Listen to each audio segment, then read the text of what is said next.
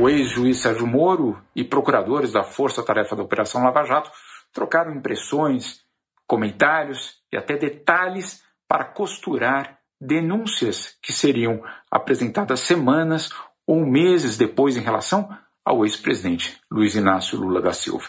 Essas informações fazem parte de um HD que foi entregue pela Polícia Federal à defesa do ex-presidente Lula. Isso por uma determinação do STF.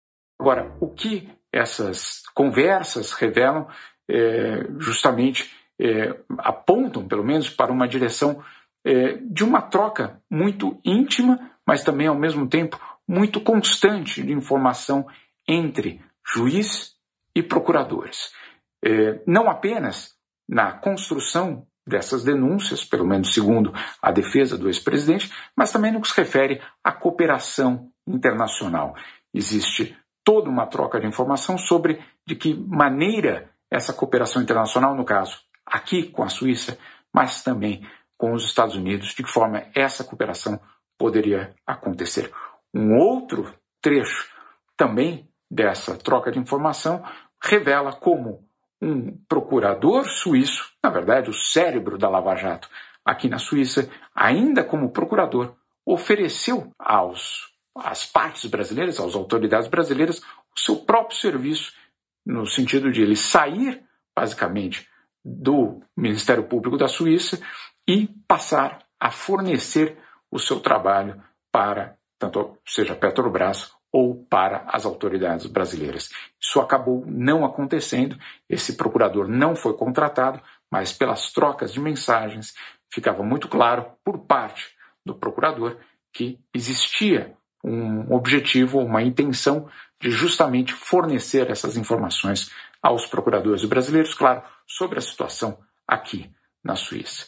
Para a defesa eh, do ex-presidente, esses, esses detalhes revelam como canais não oficiais foram utilizados no caso específico do seu cliente, o ex-presidente Lula.